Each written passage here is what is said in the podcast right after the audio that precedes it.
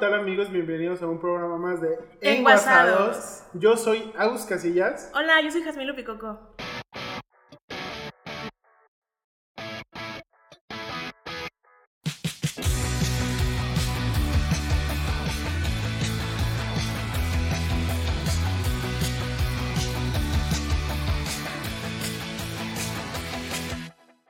Y el día de hoy tenemos a un invitado en este programa.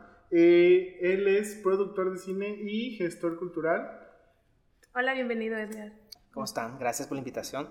Gracias, gracias por Gracias venir. por venir. Bueno, este es tu espacio, siéntete como en tu casa, así es que igual este, ayúdanos a presentarte con las personas que te están escuchando o viendo. Ok, bueno, pues soy Edgar Barrón, efectivamente soy productor. Inicié como productor de radio, después productor de cine y ahora produzco casi cualquier cosa. Eh, pero bueno, me sigo especializando más en el cine y en el camino también me ha tocado eh, experimentar también con otras actividades como producir eventos culturales, eh, próximamente teatro y bueno, desde hace tres años también he empezado a, impartir cátedras de, cine. Bueno, espero que estés listo para enguasarte aquí con nosotros. Este, para iniciar, vamos a viajar un poquito, vamos a tener una aventura en el tiempo, ¿no? Para quienes no entienden, les doy una pista, Belinda. ¿Qué hacías? Aventuras en el tiempo, o sea, sí. Ah, La novela de. Belinda. dale like si conoces a Belinda. a Daniel Luján. Team Daniel Luján, Team Belinda. Eh, bueno, ¿qué hacías cuando tenías 18 años? ¿Dónde estabas en la prepa? Ok, um, bueno, pues mi papá trabaja en un banco, entonces lo que ocurría es que a determinado tiempo lo cambiaban de lugar.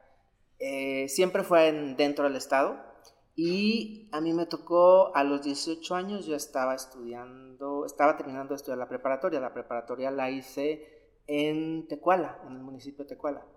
Eh, allá hice los tres años de preparatoria y pues nada, de ahí anteriormente había estado viviendo en Compostela, ahí hice la secundaria y ya después me vine. No, pero estamos a la hablando de los capital. 18. En la Pues, secundaria ya es como 13 o Bueno, nos, a- es que era de estos niños como muy avanzado, entonces yo a los Ah. 18 ya hice la secundaria, la prepa, y Ok, una ya. carrera técnica. y así. Sí. La UAN. ese. De verdad que ustedes, mm, bueno, ok, está Vamos a bien. enguasar, A ver, a ver de cómo nos toca, a ver de cómo nos toca, sí. ok, bueno. Qué miedo, dice. Yo estoy en medio, amigos. No, estoy en no. medio. La Pero estás dentro, dice. estás Sí. dentro, entonces... Todavía me toca. Todavía me toca. Sí, sí, sí. Ok. Sí, nos contabas, ¿qué más? Bueno, pues eh, ahí fue, a, los 18 años estaba ahí, eh, pues mucha vida familiar con mis papás, tenía amigos, eh, y en ese momento pues realmente no sabía, yo siempre he dicho que en la vida he tenido mucha suerte porque mm, la vida me ha ido colocando donde tengo que estar en el momento preciso, ¿no? Entonces, eh, no sé a ustedes cómo les pasó a esa edad cuando estaban en, la prepa, pero yo sí era de estas personas que de verdad no tenía idea de lo que iba a hacer de mi vida. Lo único que hacía en ese momento y que tenía haciéndolo durante muchos años era bailar, porque hacía danza desde los seis años y eh, justo en esa preparatoria había un- una compañía de danza, entonces mi vida era las clases y en las tardes ir a, a- a ensayos y a salir, salir a bailar a otros lugares, ¿no? Entonces llegué a- al tercer año, o sea, la parte donde, bueno, al segundo año cuando, ve, creo que en las preparatorias en el tercer año es cuando tomas un, como una...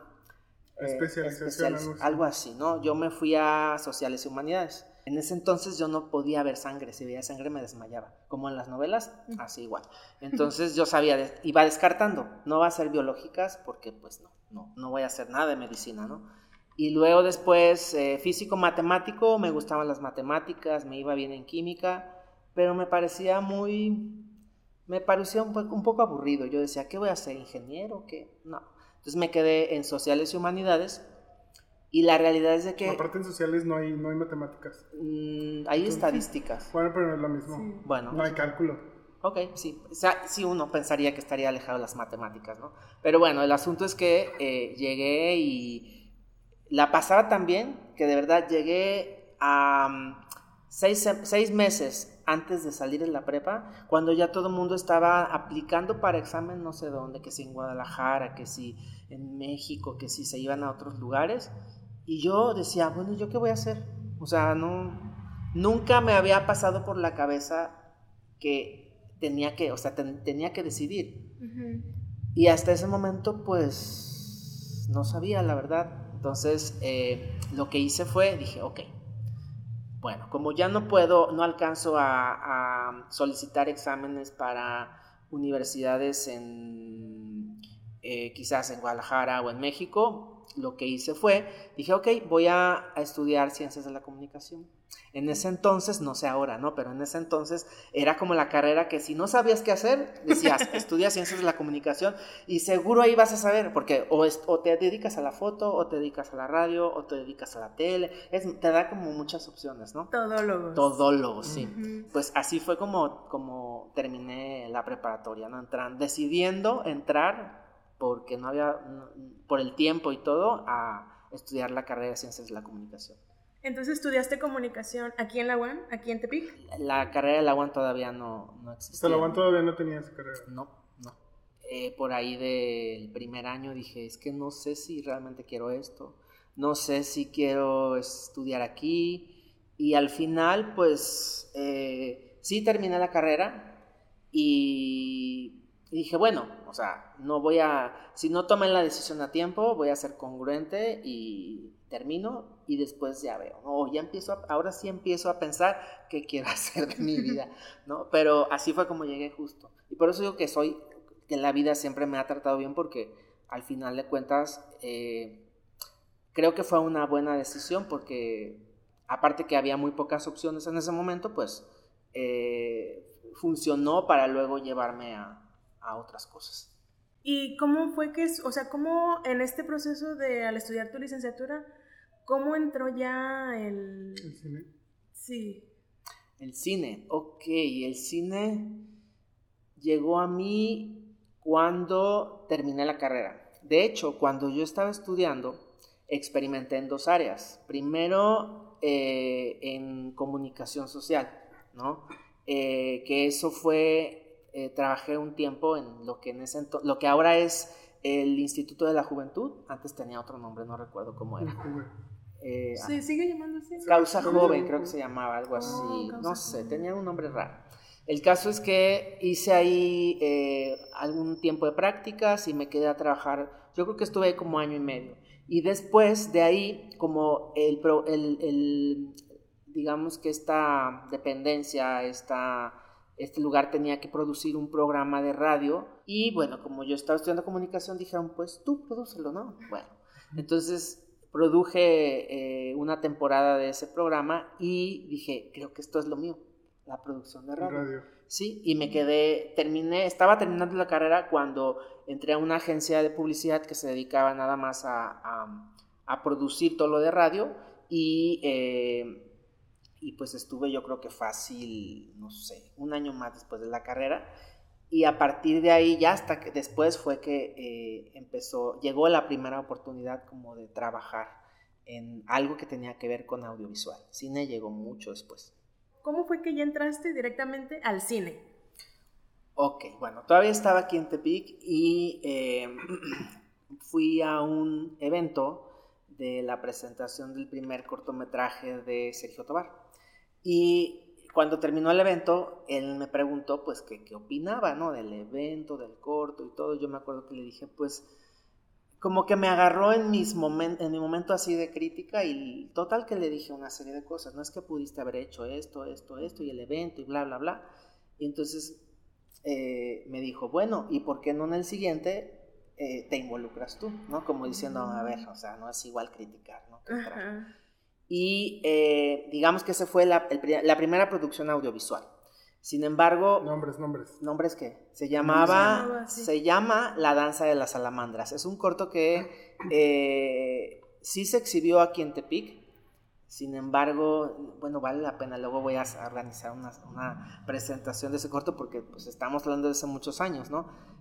Y después de ese corto, eh, ya fue que eh, ya vivía, me fui a vivir al DF, Sergio también, Y allá se dio la oportunidad de hacer el primer cortometraje, para mí el primer cortometraje profesional, porque aparte era, ya era filmado eh, con actores conocidos, mm, era otra cosa muy diferente. ¿no? ¿Cuál era? ¿Nos puedes decir Ese cortometraje se llama KCL 12 y cuarto. Entonces, eh, en, ese, en ese corto te digo, ahí fue donde yo creo que sí dije, esto sí lo quiero hacer, esto, me gusta, me gusta y quiero hacerlo.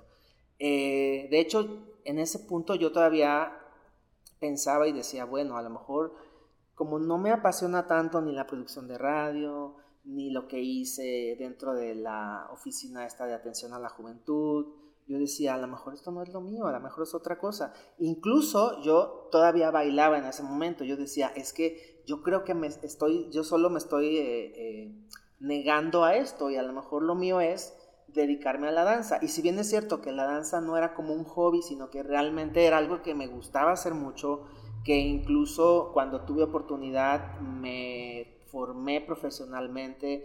Eh, antes de irme de Tepic bailé durante un año en el ballet Mezcalitán también, entonces sí era algo como que iba todo el tiempo, sí, y de hecho a la fecha lo sigo haciendo, pero ya no como ejecutante, pero de vez en cuando sí eh, tengo amigos que tienen su compañía o cosas así y nos juntamos y hacemos algún montaje o hacemos algo, ¿no? Pero, pero yo juraba, yo decía, creo que es la danza y creo que es la danza hasta que hice ese proyecto de Casa L12 y cuarto que dije, creo que esto, es, esto sí es lo que, lo que me gusta.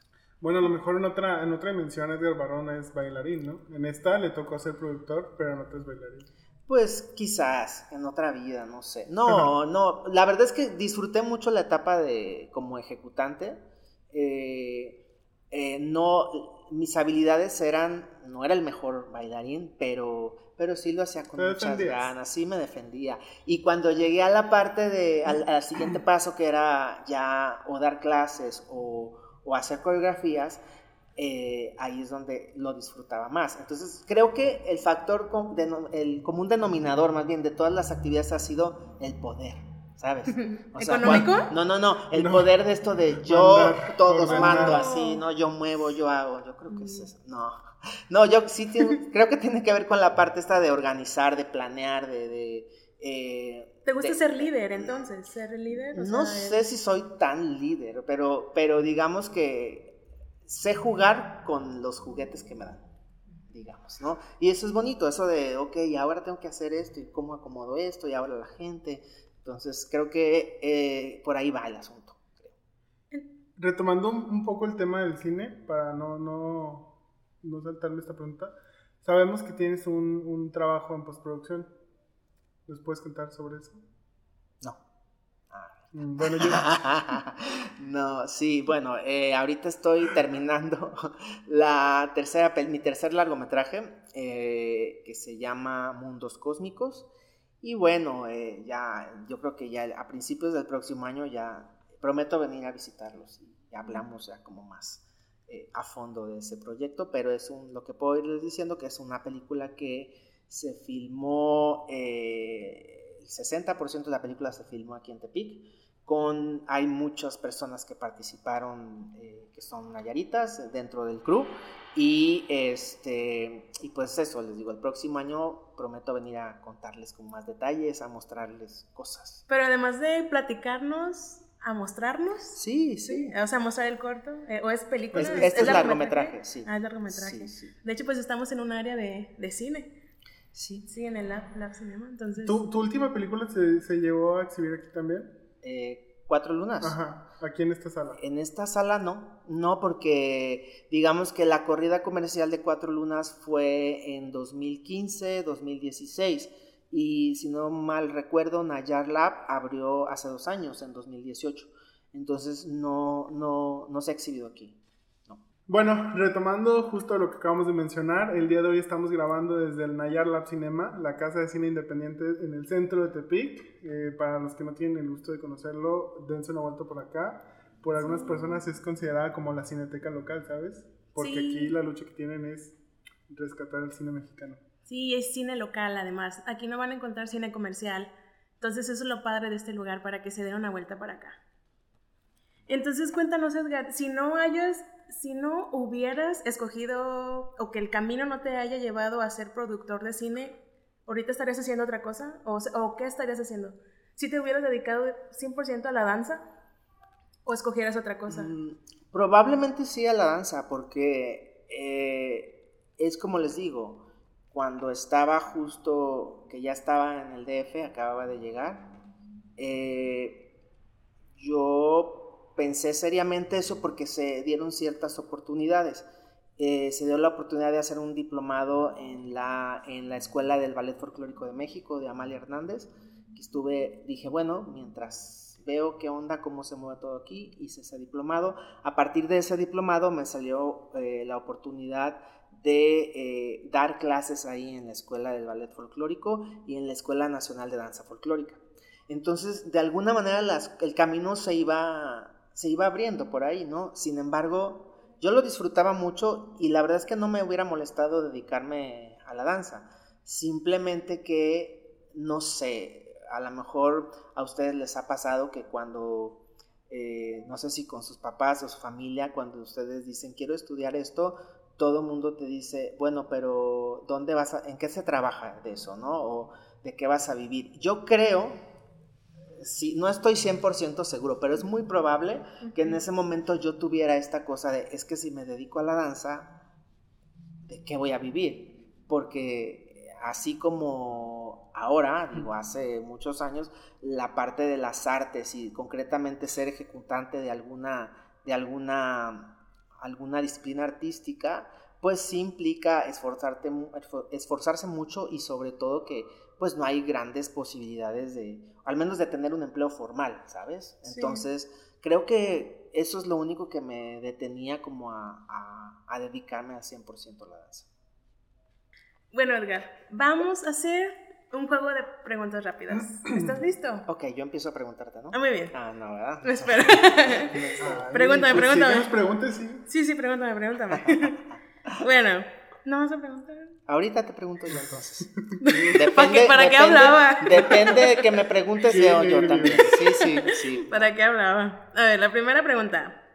Pero van a ser respuestas rápidas, o sea, lo primero que se te venga a la mente es lo que vas a responder. Ok, la primera. ¿Dónde venden el mejor ceviche? En, en Muelle. Camión que pasa por la UAN. Ay, ¿qué será? ¿El Ciudad del Valle? Ya no existe. Ya no existe. ¿Qué onda? Es que la ruta, ruta 1, ruta 2 y así, ¿no? Existía, antes ya no. Bueno. O sea, pasan por ahí. Ok, bueno. tercera pregunta. Modismo que más utilizas, pero no vale el nombre del podcast, que es Enguasados.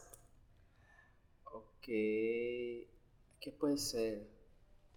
Es que creo que el Ay, no, te, vamos a reprobar, o sea, dijimos primera pregunta y te estás todo tomando ahí. Pues es que también esas preguntas son muy complicadas, o sea, Ey, yo creo que leí y aparte esa me sale mucho. ¿Lugar que más frecuentas en Tepic? Um, Espantosa X. Espantosa Uno. X. lo que pasa es que no salgo mucho. Bueno, yo creo que ir al cine, a Forum. Creo que es lo que más hacía cuando Dijo estaba abierto. marca, no. Ok, eh, bórrenlo. Patrocínenos. sí. Monetízame. El siguiente pregunta. El primer evento al que asistís a qué. El primer evento al que asistís a. O sea, quieren que yo conteste rápido, pero ustedes ni siquiera saben leer. O sea, no. No. No, no me parece justo, la verdad. ¿Te ayudo?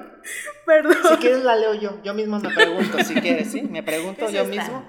Dice, el primer evento al que asististe en este lugar, o sea, en Ayarla. Sí. Ok, vine a una muestra de cortometraje, eh, de un cortometraje de un amigo realizador. ¿Te recuerdas cuál, era? Era tres cortometrajes de Manolo Rodarte que se presentaron aquí en Ayarla. Y bueno, Edgar, hablando de eventos y hablando de este lugar, ahorita nos comentabas de la muestra de cortometrajes. Cuéntanos un poco más acerca del taller que impartiste aquí en este lugar. Cuéntanos cómo fue ese acercamiento para poder llevarlo a cabo.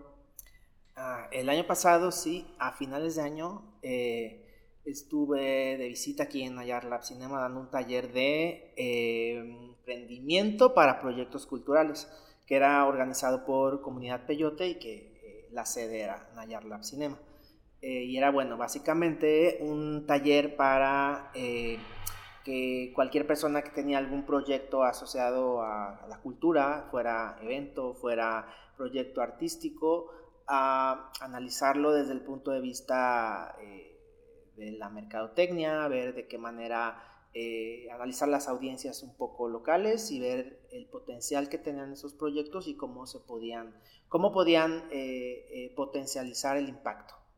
¿Y qué tal, qué tal fue? ¿Hubo mucha pues, gente, los proyectos se escribieron? Fue interesante porque la verdad es que el curso era para, como eran se aceptaban hasta tres personas por proyecto, porque bueno, a veces regularmente los proyectos nacen como en colectivo, no, no es una sola persona, entonces eh, eran tres personas por proyecto, entonces teníamos un tope de, no recuerdo si eran seis o siete proyectos, es decir, máximo 15 a 18 personas, y creo que estuvimos trabajando con cinco, cinco proyectos, creo.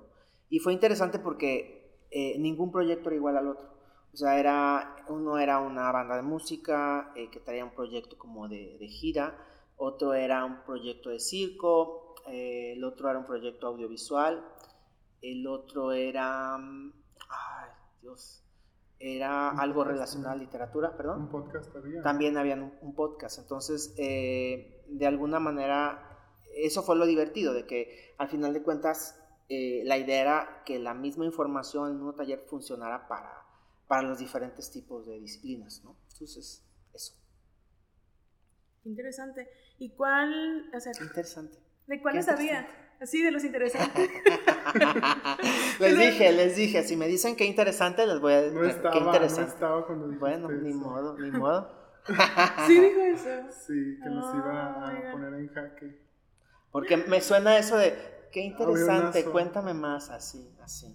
Y como ya no sé si confiar en ustedes, ¿no? Porque por lo que me han estado preguntando, entonces no sé. Ay, perdón. Em, de los proyectos que mencionas, ¿cuál era el que más te llamó la atención? Sin decir nombres, claro, o sea, pero alguno que te haya llamado mucho, mucho la atención que o la razón, haya sido, igual la razón. Sí, o sea, como una propuesta que no se haya, o sea, que no hayas escuchado antes. Pues no es que, o sea, no es que no la haya escuchado antes, más bien creo que algunos venían con una idea más aterrizada que otros, ¿no? Entonces, al final yo creo que, eh, no sé ustedes qué opinan, pero por ejemplo, cuando tomas un taller y es un taller en el que puedes eh, poner en práctica lo que estás aprendiendo con un proyecto que estás desarrollando, pues es... Eh, yo siento que, aprendes más y además lo estás aplicando al mismo tiempo. Entonces, el asunto aquí era que a pesar de que todos tenían proyectos por hacer, algunos iban ya más avanzados, ¿no? Entonces, eh, por ejemplo, el proyecto de música, pues era una banda que tenía mucho tiempo, eh, que tiene mucho tiempo de existir y que es lo que están tratando de hacer es cada vez que hacen algún concierto, como cambiar la dinámica, eh, como hacer una propuesta escénica diferente. Entonces lo que ellos estaban tratando o lo que les faltaba más bien era hacer este asunto de eh, el análisis de público, ¿no? Porque pues sí tienen, es una banda que tiene creo que 20 años, algo así, y tienen su público cautivo de esa generación, sin embargo, la nueva, las nuevas generaciones no los conocen tanto y eso es lo que, lo que ellos querían lograr. Entonces, creo que de todos los proyectos era el que tenía, el que iba como más, más avanzado ya, tenía algo que podía ejecutar en ese momento. vamos a volver a enguasarte. Vamos a regresar otra vez a tus bueno, 20 vamos una y una, ¿se fijan? Una y una, Vamos a tus 20 años. Eh, ¿Te gustaba ir al cine? Sí. ¿Sí? ¿Qué películas veías? ¿Qué, qué, películas te gustaba ver? ¿Y a cuál cine ibas? Creo que hasta la fecha, o sea, las películas que más, eh, que me gustan son, no son películas... Eh, tan autorales. Obviamente sí veo cine de autor, pero si yo voy a un día al cine, a un fin de semana, la verdad es que sí, eh, sí prefiero ver algo más ligero, ¿no? Entonces... La Manchis Frida. Eh, esa no las conozco. Mm. No, Yo tampoco. No, no, no. No, pero por ejemplo, hace, no sé si a ustedes les tocó, pero hace años en Tepic, antes de que, de que existiera Nayar Lab, no, antes, antes de que existiera Nayar Lab, había dos salas de cine que eran locales, Cinema Insurgentes y La Caja Mágica. Y después, no me tocaron. Después, después era Cinema San Rafael, Plaza San Rafael, que tenía unos cines. Entonces, a mí me tocó ver, por ejemplo, Titanic creo que me tocó verla en Cinema Insurgentes, pero una cosa bien rara. No recuerdo si en ese momento ya existía los cines San Rafael, pero el caso es que las salas que había en Tepic, eh, Cinema Insurgentes tenía dos, La Caja Mágica uno, San Rafael dos. Si eran cinco salas y eh, se estrena Titanic y en las cinco salas Titanic, no había más. O sea, o veías Titanic o veías Titanic. La verdad es que no es una película de mis favoritas, pero recuerdo particularmente cuando cuando, cuando salió, ¿no? Sí. Y otra película que me tocó ver acá también era eh, eh, Legalmente Rubia, sí, me tocó ver Legalmente, que es de mis películas favoritas, por ejemplo. Oye, hablando un poquito de este asunto, perdón, hablando un poquito de este asunto de, de estreno en cines y eso, yo tengo una pregunta que está relacionada a tu trabajo y me gustaría que nos contestaras sinceramente. ¿Qué es lo que prefieres de tu trabajo? ¿La realización del filme o el estreno y el recorrido en festivales y premieres? Ninguna de las dos. ¿Cómo? Ok. Bueno, yo mi trabajo lo divido en tres partes. La planeación, que sería el desarrollo antes de que filmas la película, ¿no? Cuando estás organizando todo, eh, haciendo presupuestos, etc. Esa es la parte que más disfruto. Ahora, de las otras dos, que sería ya filmarlo o ya la parte de distribución, pues Creo que en segundo lugar, después del desarrollarlo, sería la parte de eh, la distribución. Realmente los rodajes sí tengo que estar ahí eh, checando y todo, pero la verdad es de que siempre trato de apoyarme de gente en el, en, el sentido operativo, porque, por ejemplo, yo no nunca he podido, he rendido bien en los llamados nocturnos. Yo puedo estar sin comer, pero mi cuerpo no puede estar sin dormir. Entonces yo no puedo pasar una noche completa sin dormir. El día que lo descubrí dije, bueno, pues entonces tengo que encontrar una manera de que si tengo llamados nocturnos, pues resolverlo, ¿no? Entonces las personas con las que trabajo ya saben que en algún momento, cuando hay llamado nocturno, me tengo que desaparecer dos horas o tres horas, me duermo un rato y ya, revivo, ¿no? Pero, Una siestecita. Sí, pero creo que, o sea, de esas dos que mencionas, sería más la distribución eh, por también lo que implica, ¿no? El reto de estar buscando la salida de la película, de ver en qué, en qué lugares, si se va a otro país, si se va a festivales, etc. De todas las películas en las que has trabajado, ¿cuál ha sido la que mayor reto te ha dado y por qué? Ay, Dios. Bueno, creo que todas han tenido un reto. Siempre eh, se dice mucho que de lo que planeas, por más que planeas y tomas precauciones, siempre a lo que, va a salir mal lo que crees y, más, y otro tanto más. Entonces siempre hay cosas que salen y surgen. Pero creo que la experiencia que más me, me marcó fue un proyecto de un cortometraje que hice en Cuba en un intercambio de, de realizadores latinoamericanos y canadienses. Y era, o sea, era como una especie de rally de cortos. Tenías tres días para filmar y editar y terminar el corto. El problema es que el lugar, o sea, La Habana, en ese momento todavía tenía muchas deficiencias de comunicación, o sea, el internet. Te vendían unas tarjetas y entonces si querías checar tu mail, o sea, las tarjetas eran como de 30 minutos. Para que abriera el santo mail, o sea, podían pasar 10 minutos y no, no, no. Ahí se acaba la tarjeta. Sí, de verdad, o sea, eh, muy, no, nosotros lo que te parece lento aquí es rapidísimo allá, o era rapidísimo allá. Y luego aparte estaba lo del, el asunto de los teléfonos, de que la gente tenía teléfono celular, pero lo utilizaban como viper. O sea, te marcaban, veías el número y decía, ah, es fulano. Entonces no le contestabas, porque cobraban de los dos lados. Tenías que llegar a tu casa y marcarle a su casa, porque si le marcabas a su celular te costaba, ¿no? Entonces, localizar a las personas para decir, ok, el actor, el lugar, o sea... Mm, ¡Qué difícil! Eh, fue una cosa muy complicada.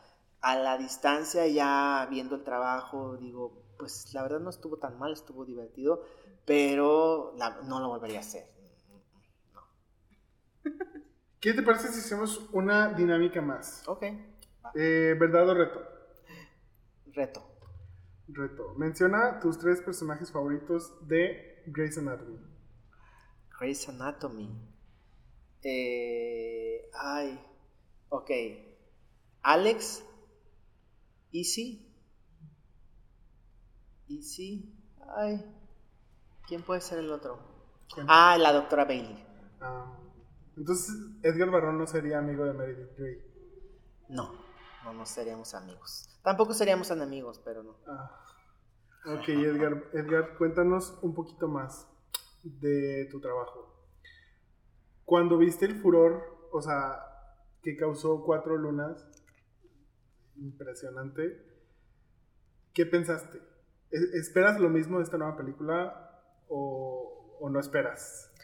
Pues no sé, yo siempre tengo la idea a la fecha que cada proyecto te da algo diferente, ¿no? Entonces, eh, esa película en particular, pues sí fue un acercamiento con el público muy fuerte y la verdad es que no sé si otro proyecto va a tener el mismo resultado, el mismo impacto. Es probable que tenga otras cosas que no se obtuvieron con esa, pero no, no estoy seguro que lo mismo. Pues nosotros ya esperamos con ansias ver, ver este resultado de mundos cósmicos. Bueno, pues pronto, pronto, ya quedamos que vamos a, venimos aquí a Nayar a rentar la sala para ¿Tuviste cuatro lunas?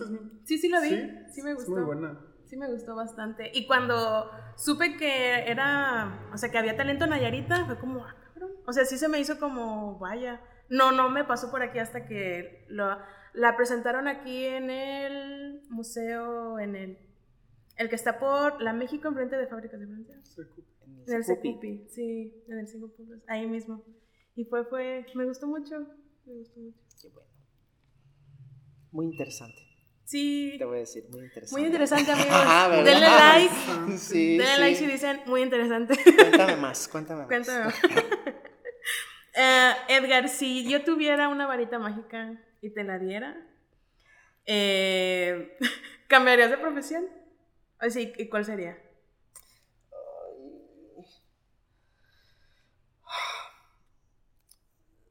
No sé, no sé. Creo que es que hay un asunto. Cuando decía al principio que la vida ha sido como muy generosa conmigo y que creo que soy una persona con mucha suerte, es porque al menos los últimos años me ha tocado vivirlo así. Efectivamente, yo tomé una decisión hace muchos años en decir, dejo la danza, me dedico al cine, ¿sí? Sin embargo, en los últimos años he tenido la oportunidad de hacer otro tipo de cosas. ¿Qué quiere decir esto? Que yo me imagino que si tuviera que regresar en el tiempo y decir, escoger otra cosa, es muy probable que hubiera que escogiera la danza, pero seguramente hubiera llegado al mismo punto, porque creo que eh, lo que me ha resultado interesante de la vida en sí o de lo que me ha tocado vivir a mí es que conforme pasa el tiempo me he dado eh, cuenta que, que pues no necesariamente uno tiene que hacer una sola cosa en la vida, Sino que tienes que estar abierto a oportunidades que salen que a lo mejor no son, no van en la línea que tú imaginas, pero yo creo que la vida y el destino es muy sabio y cuando te pone algo enfrente es porque seguramente te quiere llevar a un lugar y quizás en ese lugar o vas a desarrollar eso que tú estás buscando o te vas a encontrar con sorpresas también divertidas. No sé. Entonces eres, perdón, entonces eres de la fiel idea de que si te invitan a algún proyecto es decir sí. O sea, si te, si te invitan es el decir sí, no dudarlo, aunque no sea de lo que a uno le guste. Yo sí, en este punto sí, aunque te voy a decir, durante muchos años eh, yo lo que, lo que pensaba era que no podía involucrarme en proyectos en los que no era especialista porque eh, ay, los, los, sonidos de la ciudad, de del centro. No, es bonito filmar en el centro, o sea, estar grabando, hacer cosas en estos espacios, pero, pero bueno, es que aquí está el movimiento, ¿no? La, cosa viva. Está padre, está padre, para que vean que es es en vivo. ¿no? Muy interesante No, no, no es los en vivo, sonidos de la ciudad. Sí. Entonces te decía que eh, yo antes pensaba, decía, no, no quiero hacer esto porque necesito prepararme más. O sea, por ejemplo, para dar clases, yo muchos años estuve con la idea de que yo no quería dar clases porque veía a otros amigos que, que lo hacían y veía que lo hacían muy bien. Yo decía, es que para yo llegar a ese punto tendría que capacitarme más, a lo mejor aprender más, eh, todavía especializarme más en un tema. Y había estado postergando eso. Sin embargo, con el tiempo, lo que yo he visto es que si te esperas a realmente estar al nivel de alguien más que estás viendo que lo hace mejor que tú, nunca lo vas a hacer. Entonces, creo que ahora, por eso es que si me dicen, bueno, eh, te invitamos a un proyecto de teatro, ok, nunca he producido teatro. Y no es igual que producir cine, obviamente, ¿no? Sin embargo, sí lo haría.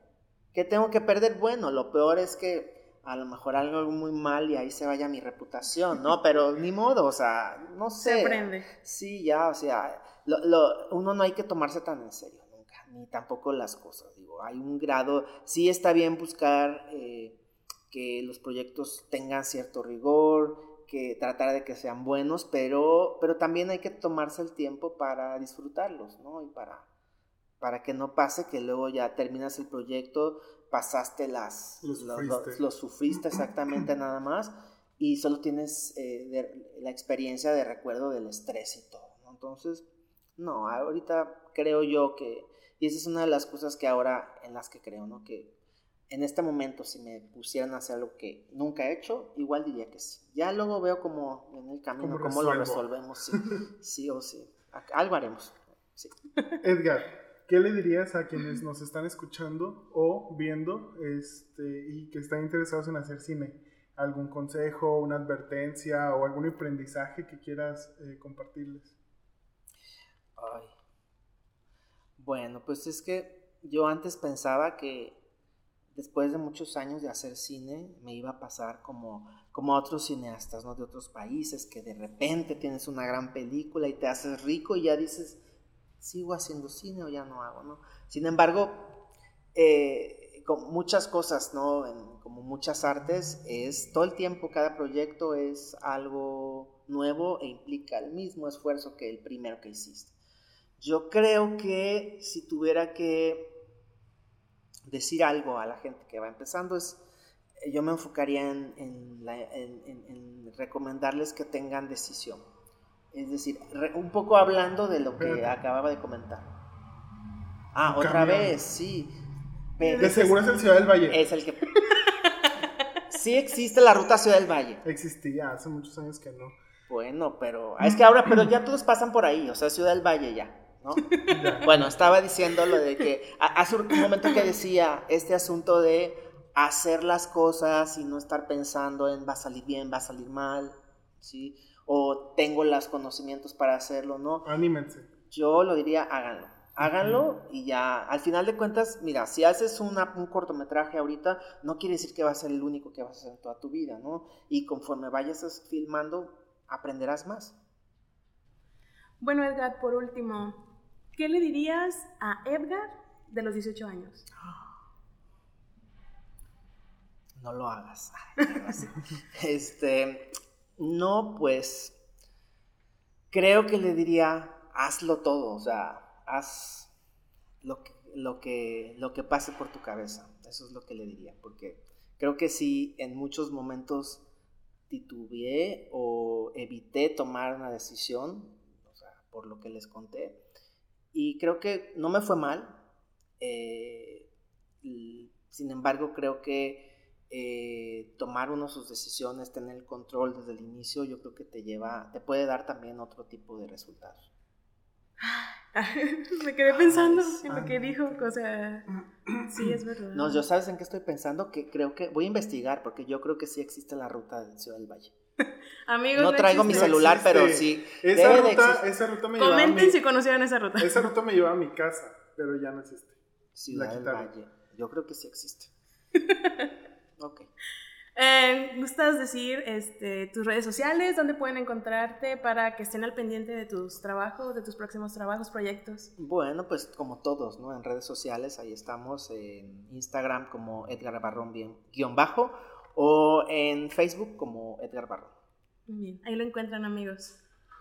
Y bueno, yo quisiera dar unos agradecimientos eh, para Comunidad Peyote por ayudarnos con la gestión para la realización de este podcast también para el Consejo Estatal para la Cultura y las Artes de Nayarit, para Nayar Lab Cinema, que está cumpliendo dos años de resistir, y para Edgar Barrón por estar aquí con nosotros el día de hoy. Gracias. Muchas gracias. Y amigos, nos encuentran en, en, Instagram con eh, Enguasados Podcast.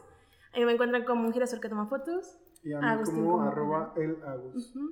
Y pues detrás de la cámara está Úrsula, saludos a Úrsula, y en sonido a Pablo. Sí, muchas gracias. muchas gracias, muchas gracias a todos, por escucharnos. Adiós.